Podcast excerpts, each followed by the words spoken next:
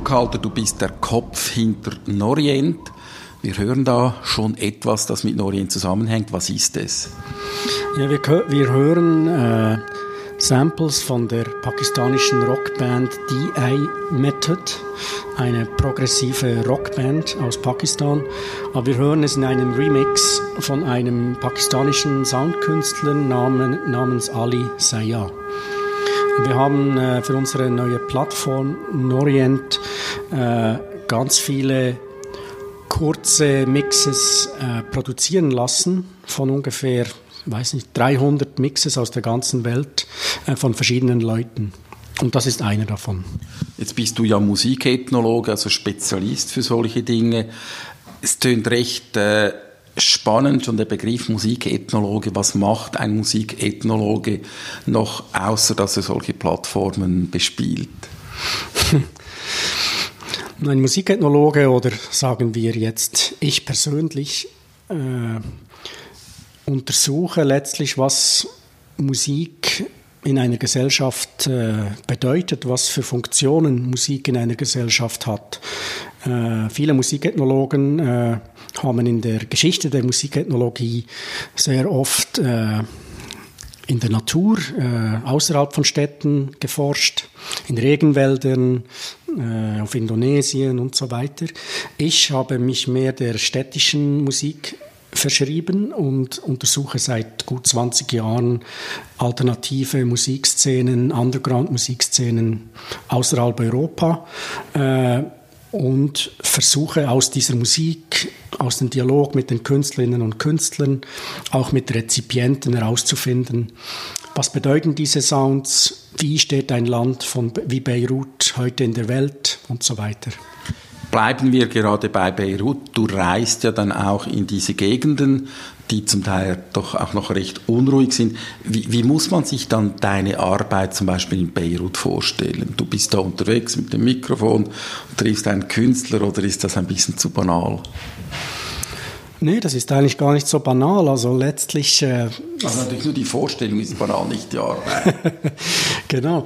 Äh, ich versuche tatsächlich möglichst viele Künstlerinnen und Künstler zu treffen. Ich versuche sie zu interviewen.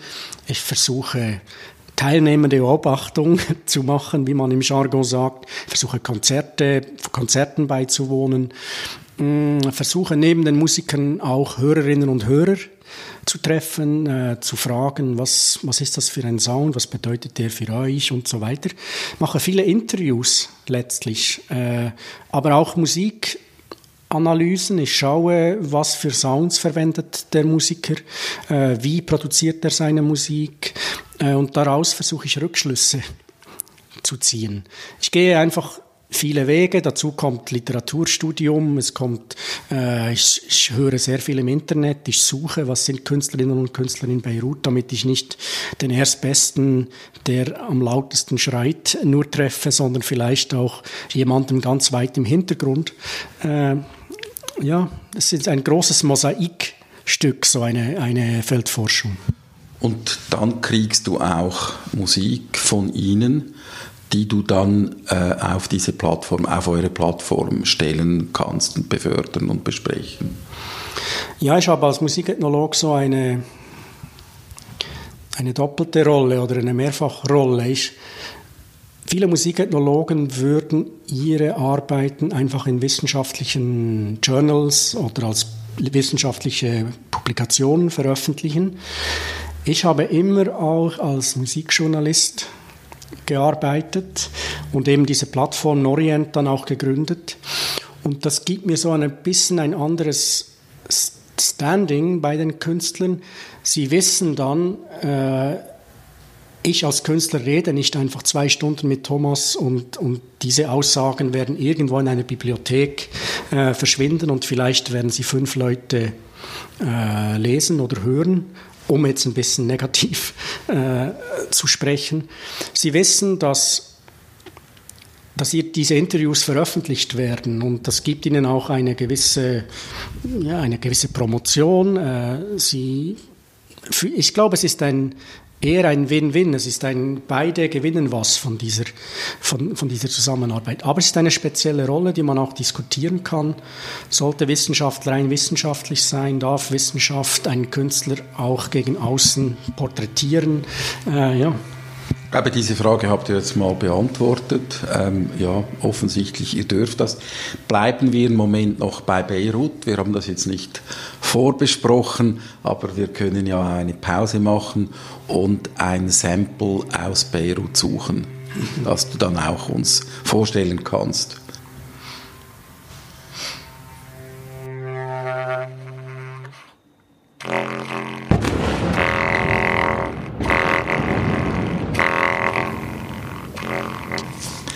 Beirut, das ist ein Ort, wo du auch selber geforscht hast. Was hören wir? Äh, wir haben äh, ein Stück gehört von Mazen Kerbash, ist ein, ein Trompeter äh, aus Beirut.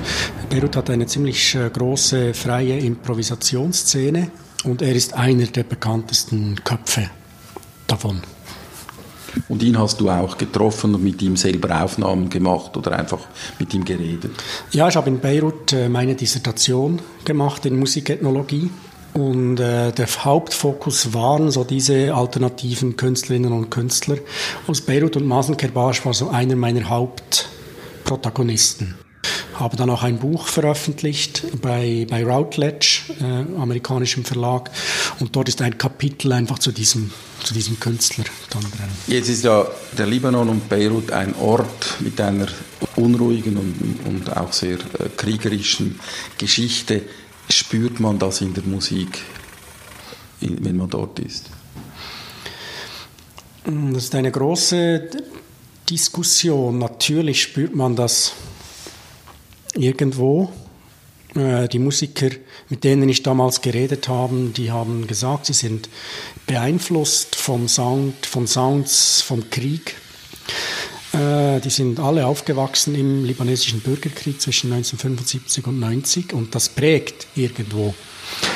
Andererseits ist es auch heikel, jetzt vorschnell äh, jemandem zu sagen, dein Sound klingt wie Beirut oder klingt wie Libanon. Darum habe ich damals vor ein paar Jahren dann auch eine Performance gemacht, Sonic Traces from Switzerland, um herauszufinden, wie sehr beeinflusst dich eigentlich der Sound deiner Stadt oder deines eigenen Landes. Und es ist einfacher in Beirut zu fragen, wie beeinflusst dich Beirut, als wenn mich jetzt jemand fragen würde, wie beeinflusst dich Bern. Und ich glaube, man muss vorsichtig sein. Ich glaube, auf tiefen Ebenen hat die Stadt, das Leben in einer Stadt natürlich Einfluss auf das Musizieren, auf alle Emotionen, die du hast, auf dein Wissen und so weiter. Aber oberflächlich würde, würde, kommt das auch schnell als Klischee rüber. Jetzt dieser freie improvisierende Künstler ist beeinflusst vom Krieg. Es hat, glaube ich, der ist beeinflusst vom Krieg, aber ich würde es nicht zu, objekt, zu oberflächlich jetzt so nennen. Dann gehen wir doch in die Schweiz, Sonic Traces von Schweiz, Switzerland.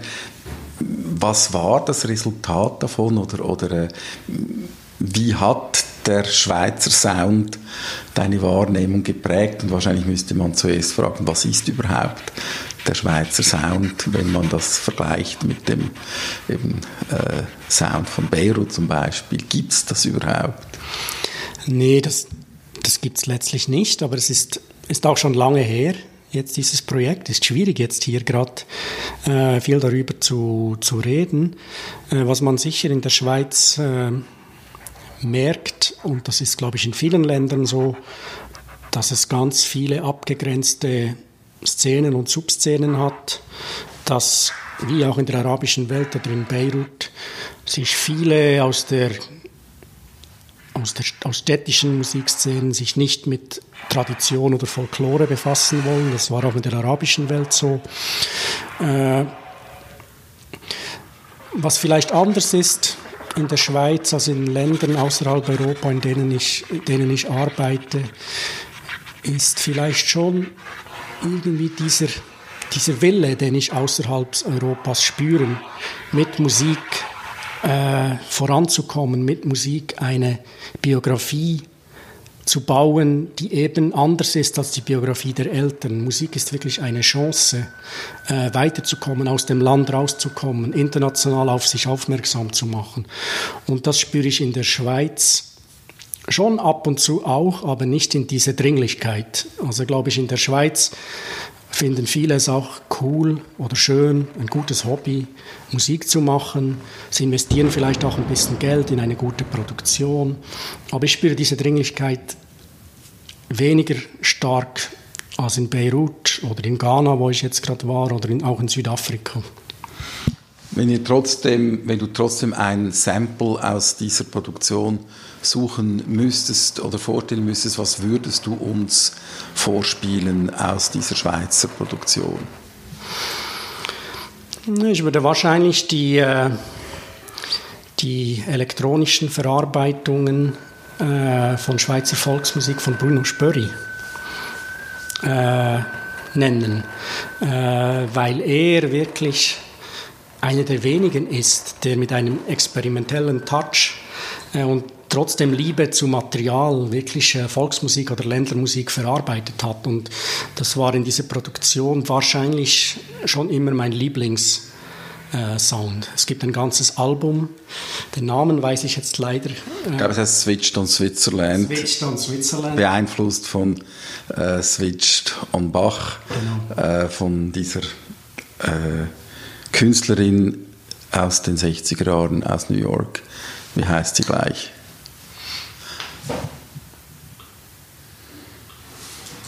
Switched on Bach. Wendy Carlos. Wendy Carlos, genau. Äh, wir sagen das jetzt noch einmal. Beeinflusst von Switched on Bach, diese berühmte Produktion von Wendy Carlos, die äh, zum ersten Mal mit dem Synthesizer Musik von Johann Sebastian Bach gespielt hat. Und äh, für die westlichen Ohren ein völlig neues Hörerlebnis geschaffen hat. Natürlich würden wir das jetzt gern einspielen, das geht aus urheberrechtlichen Gründen, geht das nicht so einfach, das heißt, man findet das aber sehr leicht aus dem, auf dem Internet, wenn man mit Switch und Bach äh, sucht, dann ist man sofort dabei. Jetzt zu dieser Plattform Norient, das ist ja nicht etwas Neues. Ihr habt jetzt, müssen wir jetzt sagen, ihr habt diese Crowdfunding-Kampagne gemacht, ihr wollt die, eure Plattform auf eine neue Basis stellen.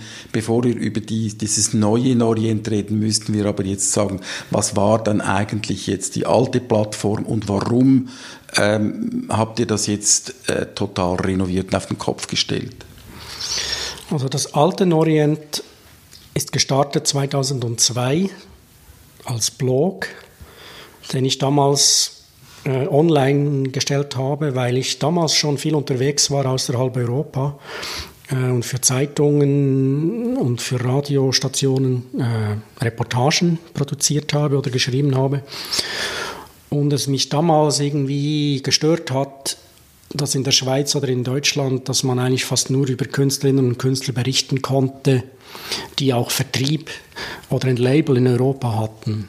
Äh, und die Künstlerinnen, mit denen, die mich interessiert haben, waren oft zu sehr underground und es war schwierig, diese Geschichten äh, zu verkaufen. Ich habe diese Geschichten dann schon verkauft, aber man musste oft noch irgendwie einen Star reinnehmen, den ich eigentlich gar nicht so richtig in dieser Reportage haben wollte. Da habe ich immer zwei Versionen gemacht, diese Geschichten. Eine auf Norient ohne den Star und eine andere. Eine auf deinem Blog und die andere, die hast du dann den Zeitungen und, genau. und so weiter verkauft. Und durch die Zeitungen, damals waren die Honorare auch noch besser, konnte ich letztlich überleben und auch der Blog war dann wie ein, ein Beifallsprodukt von dem. Und dann habe ich, hab ich andere Freelance-Journalistinnen und Journalisten gefragt, wollt ihr nicht auch auf Norient veröffentlichen? Weil wir haben uns gekannt in der Schweiz, Freelance-Journalisten gab es damals eigentlich noch ziemlich viele. Und äh, man hat einander geschätzt, weil das waren alles Leute, denen ging es wirklich um die Musik. Die haben in den verrücktesten Nischen in einer Szene irgend Zeugs hochgegraben und das, das war irgendwie, äh, das war ein Netzwerk. Und zusammen mit anderen Journalisten haben wir, diese, haben wir dann äh, Texte auf Norient gestellt und das ist immer mehr gewachsen. Dann kamen Podcasts. Äh, irgendwann haben wir angefangen, äh, Veranstaltungen zu machen. Es kamen Leute an Bord, Simon Grab, Michael, Michael Spar, früher Michael Pfister, äh, der jetzt bei Zeit Online äh, Fotoredakteur ist. Mit ihm habe ich früh gearbeitet. Es kamen immer mehr Leute dazu. Äh, andere gingen auch wieder, weil wir bei Norient nie Geld verdient haben und äh, die Leute Kinder kriegten und Geld heimbringen mussten. Und so ist Norient langsam gewachsen über die Jahre, ist jetzt 18 Jahre. Und die Webseite, die wir hatten, die letzte Webseite haben wir 2010 online gestellt beim Ankick der Fußball-WM in Südafrika mit dem Anpfiff, weil wir gedacht haben, dann schaut niemand, wenn gar nichts funktioniert. Darum weiß ich immer, wann sie online ging. Und die war jetzt, ja, die war jetzt fast zehn Jahre online und natürlich komplett veraltet. Äh, ich möchte äh, neue Formate äh, erfinden. das war alles gar nicht, war alles gar nicht möglich und darum war es wichtig, eine neue Plattform zu bauen. Ja, dann reden wir jetzt von der neuen Plattform, aber wir beginnen das mit einem Sound-Sample und ich glaube, du hast uns etwas ausgesucht aus Japan, wo wir jetzt zuerst, zuerst reinhören können. Waiting for Google Translation.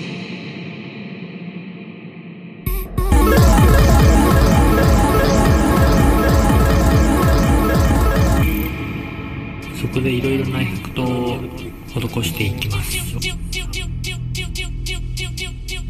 面白くて奇妙な音が好きなのでいろいろなエフェクトの組み合わせをながら探しています。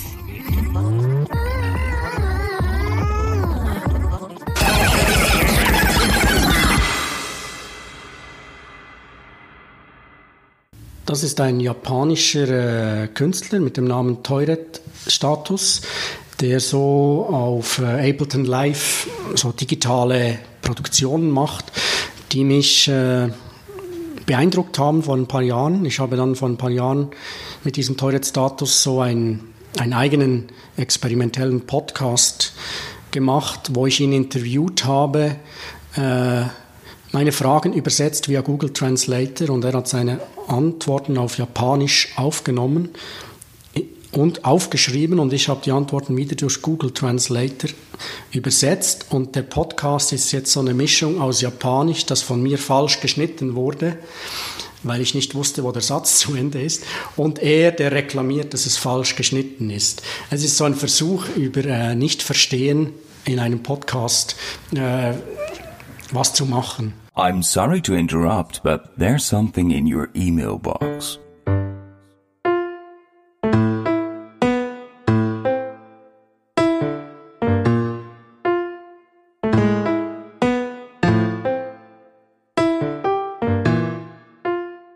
Toilet Status では iPad のガレージバンドというアプリを使用して音やビートを作っています。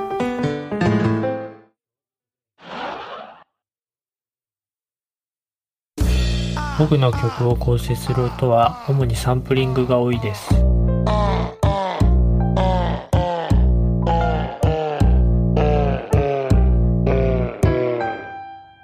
ネット上に散らばる様々な Download completed. I heard this now. I am very happy that you made it. However, how to cut Japanese sentences is wrong. Sorry. 音を採取し、加工して面白い音になるようにしてます。Sorry for the confusion. confusion. I worked and my reply was late. All the Japanese are working too much. Lost in translation. A portrait of Twirat status. You hear his voice in Japanese. And Google Translator. I cut the answer. Please download from here. Download from here. また iPhone で録音した環境音を使用することもあります。Und was wir hier gehört haben, ist wiederum ein Remix von diesem Podcast. Und der Remix kommt von einer Soundkünstlerin namens Miss Auto. Und so ist diese Plattform gebaut. Also wir versuchen äh, verschiedene Ästhetiken äh, auf diese Plattform zu bringen. Wir versuchen Soundkünstlern kurze Remixes machen zu lassen von den Sounds auf dieser Plattform, Grafikdesignern äh, Fotos zu manipulieren. Äh, es soll auf der Oberfläche eine sehr künstlerische Plattform sein und in der Tiefe wissenschaftlich. um das zu begreifen, muss man wahrscheinlich drauf surfen, aber das ist eigentlich die Ausgangssituation.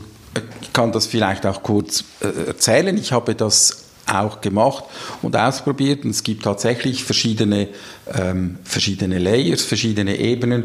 Und die oberste Ebene ist eigentlich die intuitive.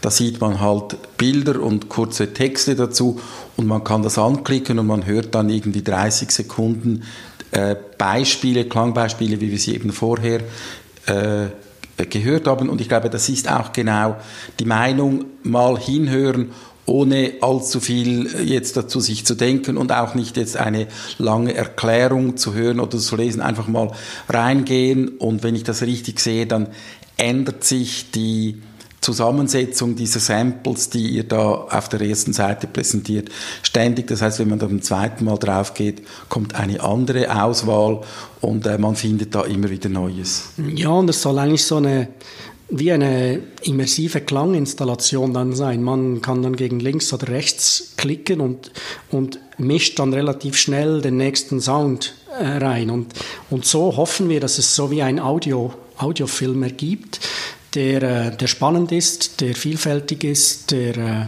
künstlerisch äh, äh viel hergibt äh, und der für sich eine Welt kreiert. Ob man dann weiter eintauchen will oder ob man sich zufrieden gibt, einfach auf dieser audiovisuellen Ebene, das ist jedem selber überlassen.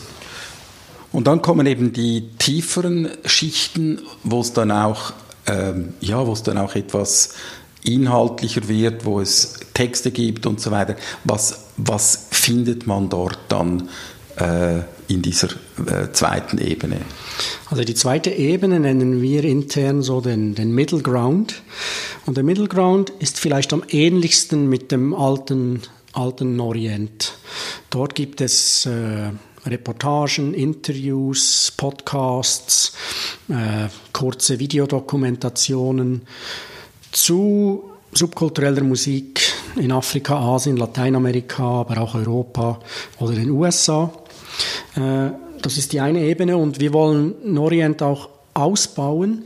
Es soll, es soll vielmehr eine Plattform sein, wo man übers Ohr äh, über das Jetzt nachdenkt. Das heißt, wir möchten auch viel mehr Texte, Artikel, Podcasts aus dem Feld Sound Studies zum Beispiel haben. Das heißt, äh, das kann sein über den Sound vom neuesten Mercedes-Motor. Das kann sein, was machen Noise-Canceling-Kopfhörer mit uns psychisch. Äh, das kann bis zu Walfisch-Orca-Gesängen äh, sein äh, in Vancouver Island. Ich glaube, dass wir übers Ohr über die Welt berichten möchten. Und die, die, die Mischung ist wirklich zwischen subkultureller Musik, Geräusch, Krach, äh, aber auch neue Musik, vielleicht auch Popphänomene, die wir anschauen. Es soll mehr sein als ein nischiges Musikmagazin. Was fällt dir ein zum Thema der Sound des Mercedes-Motors? Da fällt mir äh, spontan so viel nicht ein. Ich weiß einfach, dass das Sounddesign bei Autos ein großes, äh, eine wichtige Sache ist, dass, dass da Ingenieure oder Experten im Hintergrund schauen, äh, wenn so eine Autotür zu, äh, zuschlägt, dass der Sound auch wirklich äh, richtig ist und gut. Also so ein Mercedes, das muss wahrscheinlich teuer klingen, wenn der Zug, der muss anders klingen als ein Fiat und so weiter. Ich, ich habe einfach an Konferenzen immer wieder gehört, dass Sounddesign bei Autos sehr, sehr wichtig ist. Und was fällt dir ein zum Thema Sound, Noise Cancelling Kopfhörer? Hast du einen? Ich habe einen. Äh, ich habe ihn mal äh, probiert in einem Flieger und mein Nachbar hat gesagt, hat ihn mir äh, gezeigt und gesagt, bis jetzt jeder, der mir so einen gezeigt hat, hat dann einen gekauft und ich habe dann ihn auch gekauft. Ich höre aber ehrlich gesagt nicht so oft auf diesem Noise Cancelling Kopfhörer, weil mir wird es irgendwie mir ist nicht ganz wohl dabei, wenn ich die ganze Welt einfach abstelle ringsrum. Und äh, mich würde es einfach interessieren, was das eigentlich mit einem, mit einem macht und so. Und ich weiß, in den Sound Studies gibt's Forscherinnen und Forscher, jung und alt, die sich solchen Fragen annähern. Also Norient will eigentlich letztlich ganz viele Fragen stellen und einige dieser Fragen hoffentlich möglichst tiefgründig beantworten. Und dafür gibt es dann auch die dritte Ebene. Was findet man dann auf der dritten Ebene? Die dritte Ebene würde ich als eine wissenschaftliche Ebene bezeichnen. Äh, auf der einen Seite, weil es dort äh, noch wissenschaftlich, es war schon auf der zweiten Ebene, war es äh, wissenschaftlich. Nein, auf der zweiten Ebene das, sollte das Ziel sein, dass wir Artikel haben, kurz oder lang, die über Phänomene berichten, die auch Leute interessieren sollten, die jetzt nicht direkt mit diesem Phänomen zu tun haben. Das heißt, vom Text, bei einem Text auch, sollte eigentlich das Ziel sein, dass dieser Text so geschrieben ist, dass Insider ihn spannend finden, dass aber vielleicht auch meine Mutter oder meine Großmutter diesen Text erstens verstehen kann und zweitens begreift, so wie dieser Text geschrieben ist, oh, das ist ein Phänomen, das geht mich vielleicht nicht direkt an, aber das geht unserer Gesellschaft was an. Also ich glaube, das ist, was ich mir erhoffe von, äh, vom Neuen Orient. Das ist ein hohes Ziel. Der Neue Orient also verständliche, verständliche Texte, verständliche äh, Sprache, so dass eigentlich das auch jeder sich äh, reinziehen kann. Ja, und dass man sich auch bei jedem Text, den man schreibt, als Autor, dass man sich genau überlegt, was ist aus meiner Sicht, das ist eine persönliche Sicht, was ist aus meiner Sicht wirklich das Wichtigste oder Spannendste an, einem, an einer Musik oder an einer Künstlerin und dass man versucht, das wirklich herauszuarbeiten. Anstelle von einem Text, äh, wo man vielleicht bei A anfängt und dann geht man irgendwie zu C und zu B, aber es hat irgendwie keinen Fokus. Also ich glaube, ein guter Text, wie ich ihn mir erhoffe, der hat eine Argumentationslinie, der hat eine These, die auch vielleicht angreifbar ist, aber der versucht, was auszusagen und ist nicht einfach schnell geschrieben. Wir wollen auch weniger produzieren, dafür besser, weil ich glaube, in der heutigen Zeit hat man nur eine Chance mit, mit wirklich starkem Content. Und, ja. Reden wir noch einmal über das Wir. Also es ist eine ganze Gruppe. Du hast es auch schon angesprochen. Es war von Anfang an so. Und heute ist das eine Community. Was sind für Leute bei euch dabei? Also wir haben eine, eine Kerngruppe. Den neuen Orient habe ich zusammen mit Sandra Passaro aus Berlin äh, gebaut. Sandra Passaro hat, hat jahrelang äh, äh, so äh, mit der elektronischen Musikszene in Berlin zusammengearbeitet, hat äh, Künstlermanagement, Künst, Künstlerpromotion gemacht, Agentur, es war eine Agentur für Künstlerinnen und Künstler, ist dann in die Wissenschaft gegangen, hat, hat viel unterrichtet an verschiedenen Universitäten. Und wir zusammen äh, haben das zusammen irgendwo gedacht und gebaut. Dann haben wir im Hintergrund für den Moment im Hintergrund haben wir ein Team von äh, Musikjournalistinnen und Musikjournalisten, Theresa Bayer, äh, Hannes Liechti oder Philipp Rensius in Berlin. Äh, das ist das Kernteam. Und dann ist ringsherum ein, ein großes Netzwerk von Leuten, mit denen wir in den letzten 20 Jahren gearbeitet haben. Äh, Journalistinnen, Wissenschaftler, Künstler aus der ganzen Welt. Und mit ihnen wollen wir jetzt viel enger auch zusammenarbeiten. Könnt ihr diese Leute bezahlen oder ist das gewissermaßen einfach Werbung in eigener Sache? Nee, es ist das Ziel, darum haben wir auch dieses Crowdfunding gemacht. Es ist das Ziel, eine Plattform zu schaffen, wo wir die Leute, die den Content produzieren, auch fair bezahlen können. Das heißt, auch aus diesem Grund wird es darum gehen, weniger zu machen, aber dafür gut und dafür auch zu bezahlen für die Arbeit. Ich möchte eigentlich nicht in dieser Gratis-Kultur mitmachen zu sehr. Ich finde, es ist als Schweizer Plattform wichtig zu versuchen, da ein bisschen Gegensteuer zu geben. Auch wenn es nicht einfach sein wird, äh, will ich versuchen, Content muss bezahlt sein. Bevor wir jetzt über das Geld reden, haben wir noch einmal ein Soundbeispiel vorbereitet und ich glaube, es ist etwas aus Südafrika.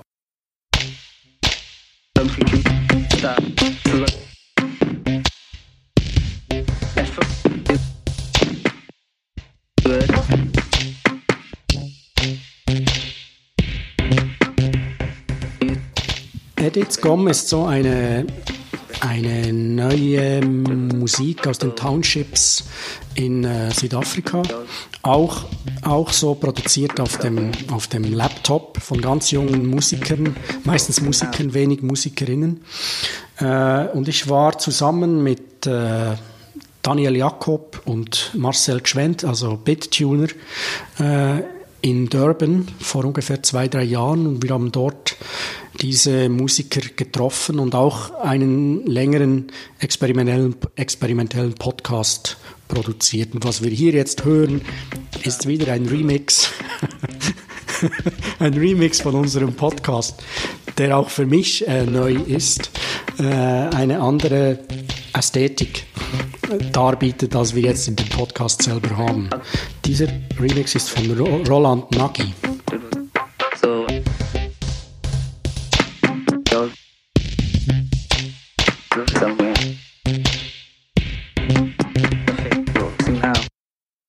Es war also dieser südafrikanische Künstler, das heißt eben, es war ein Remix eines Podcasts, den wir mit dem Künstler aus Südafrika gemacht haben. Das ist sozusagen dann ein äh, Soundart auf der Metaebene. Genau, also es ist äh, Remix vom Remix vom Remix vom Remix schon fast. Und, und der neue Orient sollte so sein, er sollte von vielen Leuten gemacht sein. Viele Leute, die auch carte blanches haben. Also diese Snaps, die wir da hören, das sind eben Remixes gemacht von Künstlerinnen und Künstlern aus der ganzen Welt, von uns bezahlt, um diesen Remix zu machen. Äh, dann gibt es grafische Elemente von Grafikern. Es gibt immer einen zentralen Satz, ein zentrales Zitat aus dem aus dem Artikel oder aus dem Podcast, äh, der auf diesem Snap auch zu stehen kommt. Was haben wir hier? When fame, when fame arrives, a lot will change. War jetzt hier so ein essentieller Satz anscheinend, der ausgewählt wurde von dem von Editor von diesem Podcast. da kann man sich das eine oder andere darunter vorstellen oder auch nicht. Das ist jetzt für mich so ein bisschen aller Weltsatz. Ja, aber wenn, äh, wenn du dir vorstellst, diese, diese Künstler in Durban, in den Townships, äh, es ist schon wahnsinnig, wenn die auf ihrem Computer diese neue Musik produzieren äh, und du hast die ganze Geschichte von Armut und Apartheid hinter dir und plötzlich ruft dich ein Produzent aus England an und lädt dich ein auf eine England-Tournee, dann stellst du als Künstler im Township schon irgendwie äh, alles auf dem Kopf, was man sich hätte vorstellen können. Und darum, äh, wenn Fame arrives, a lot will change, äh, stimmt aus der Perspektive. Das ist, ich habe jetzt eine saloppe Bemerkung gemacht, ja, ja, genau. aber da ist eine Geschichte dahinter. Die Frage ist, erzählt ihr diese Geschichte auch? Diese Geschichte erzählen wir im Podcast auf alle Fälle. Genau, wir lassen dort auch die, die Großmutter von diesem Citizen Boy, den wir hier in einem Schnipsel gehört haben, sprechen, was es denn für sie bedeutet, dass ihr Großenkel jetzt auf England-Tournee geht. Und sie ist natürlich einfach nur verblüfft, aber auch sehr stolz, weil äh, sie hätte sich nie vorstellen können, dass aus diesem Krach, wie sie sagt, der dieser Junge da am Computer macht. Er sitzt im Prinzip in seinem Zimmer und ist am Datteln. Sie weiß nicht, ob er Computergames macht oder ob er sich Pornos reinzieht, aber er macht nochmal etwas anderes und plötzlich äh, kann er damit auch Geld verdienen und vor allem, was ja auch dazu gehört, eine soziale Anerkennung sich sichern und, und sein, sein, sein Selbstgefühl und Selbstbewusstsein stärken. Ganz genau. Und er sitzt nicht mal in seinem Zimmer, weil es gibt nur eines. Er macht das, er beschlagnahmt mehr oder weniger den Fernseher von der Familie und arbeitet auf dem Fernseher und alle müssen warten. Äh, und da ist vielleicht auch noch eine Geschichte als Ethnologe, als Musikethnologe. Der war dann auch stolz, dass plötzlich ich und Marcel Gschwend und Daniel Jakob in diesem Township ihn besuchen. Und das haben wir dann auch gemerkt und dann, wir hatten einen guten Dialog und dann hat er irgendwann gesagt, äh, können wir nicht zusammen noch schnell eine Runde im Township laufen, weil es für mein Standing relativ gut, weißt du. Und wir so, also wir das ist ja nicht ganz ungefährlich für äh, Westeuropäer, wenn sie da in einem Township rumspazieren. Genau, aber wenn du mit jemandem unterwegs bist, bist du haben wir gedacht, äh, relativ safe. Und es war auch eine Win-Win-Situation. Wir wollten gerne ein bisschen mehr in den Township sehen und er hat seinen Status nach oben pulverisiert. Genau. Und ihr habt das gemacht, ihr seid da rumspaziert und er hat euch ein bisschen vorgeführt. Genau, wir wurden ein bisschen vorgeführt und äh, jetzt sind wir immer noch in Dialog über Internet seit zwei, drei Jahren und es war eine schöne Geschichte letztlich. Wir sind ein bisschen vom Thema abgekommen, aber ich glaube, es war ein schöner Exkurs und es war eine tolle Geschichte. Wir wollten über das Geld reden und das eine ist ja, dass ihr sagt, ja, wir möchten nicht gratis Arbeit leisten und wir möchten auch nicht, dass die Leute, die für uns arbeiten, gratis Arbeit leisten, aber ihr müsst das irgendwie finanzieren und wenn man sich diese Plattform an, anschaut, dann ist es wahrscheinlich schwierig, äh, mit Werbung für Zalando oder Coca-Cola das zu finanzieren. Das heißt, Werbung scheidet da schon mal aus. Ich weiß jetzt noch nicht genau, was ausscheiden wird und was nicht. Also was wir machen ist, wir versuchen jetzt hier äh, auf einer bescheidenen Größe äh, zu beginnen. Wir haben, wir haben jetzt eine, eine tolle Plattform. Äh, der Bau der Plattform wurde auch finanziert von verschiedenen Kulturförderern in der Stadt Bern, Kanton Bern und in der Schweiz. Äh, und jetzt haben wir mit diesen Gründungsmitgliedern, haben wir, äh, die wir über das Crowdfunding an Bord holen konnten, haben wir ein gewisses Startkapital. Mit dem wollen wir jetzt sehr, sehr klug vor, vorangehen. wir werden wir werden auch Subscribers haben, Abonnenten. Äh, der Großteil der Plattform wird gratis sein, aber die ganzen äh, äh Suchfunktionen und die ganzen wissenschaftlichen Ebenen, die werden die wird man bezahlen müssen. Das heißt, es ist wie bei einer Software. Das Prinzip ist wie eine Software. Die Freeware ist sehr, sehr spielerisch. Du kriegst alles oder fast alles. Mhm. Und bei der bezahlten Variante kriegst du ganz viele andere Möglichkeiten. Wir werden Print-on-Demand-Zusammenstellungen, Dossiers und so haben. Und wir hoffen, dass wir so einen gewissen, eine gewisse Anzahl an, an äh, Subscribers kriegen und so langsam wachsen können. Was wisst ihr über euer Publikum? Ihr macht es ja nicht erst seit gestern, ihr macht es schon seit vielen Jahren. Wer ist das Publikum? Und vor allem auch, wo ist es? Das Publikum ist, ist, äh, ist letztlich weltweit, würde ich sagen. Äh, es gibt verschiedene Publika. Das eine sind wirklich äh, Musikliebhaberinnen und Musikliebhaber von eher subkultureller äh, Musik, die den Orient besuchen. Dann gibt es gibt auch, das haben wir jetzt im Crowdfunding gemerkt, gibt es eine Gruppe von Leuten, die finden einfach, dass Medienvielfalt wichtig ist äh, in der Schweiz, aber auch international. Äh, es gibt Leute, mehr so Entwicklungszusammenarbeit, politisch Interessierte, die via Norient sich informieren äh, über äh, kulturelle Phänomene in, in, verschiedenen Ländern außerhalb Europa. Äh, Universitäten, es gibt viele, die äh, an Seminaren Norient äh, benutzen, um über, über Popmusik oder Musikethnologie äh, zu unterrichten.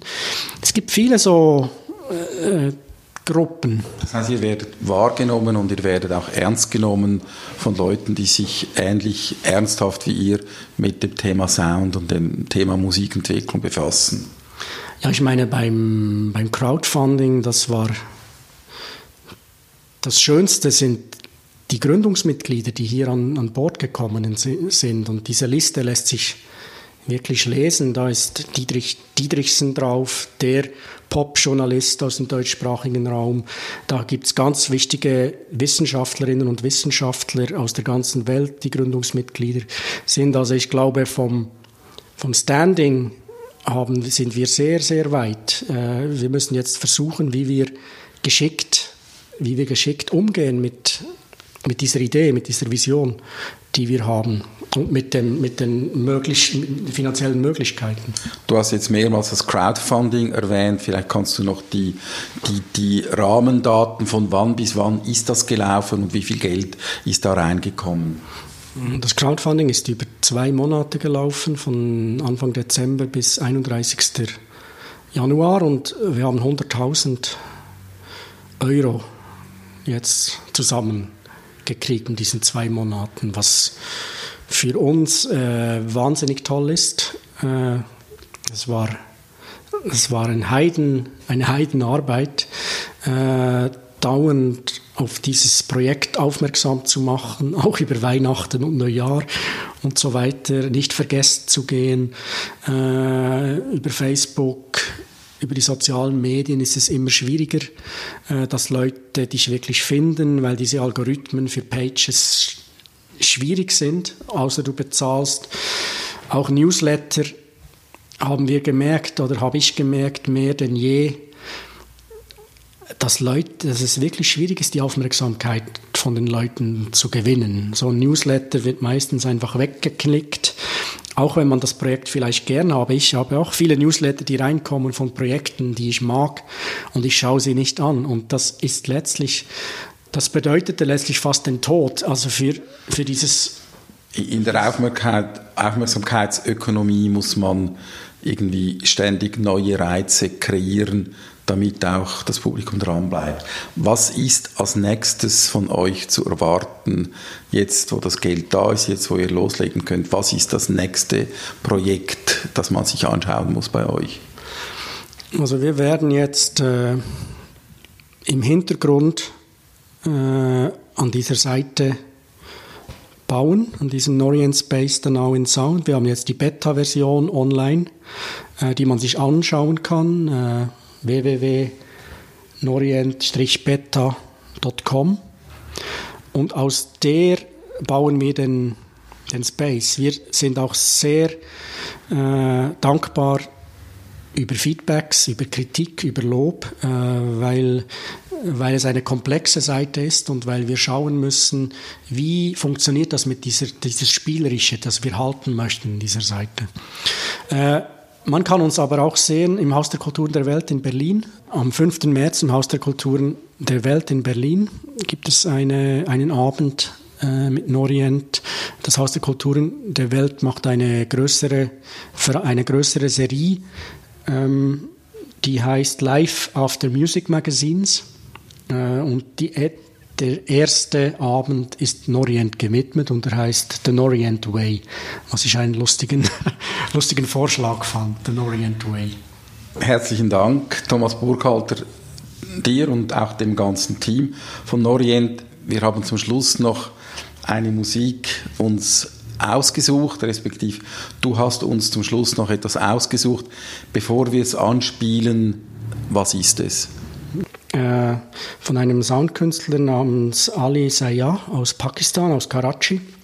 Und er hat einen Track von der finnischen Experimental Rock, Experimental Rock Band Olympia Splendid äh, verarbeitet. Also es ist äh, auf dem Orient eine finnisch-pakistanische Remix.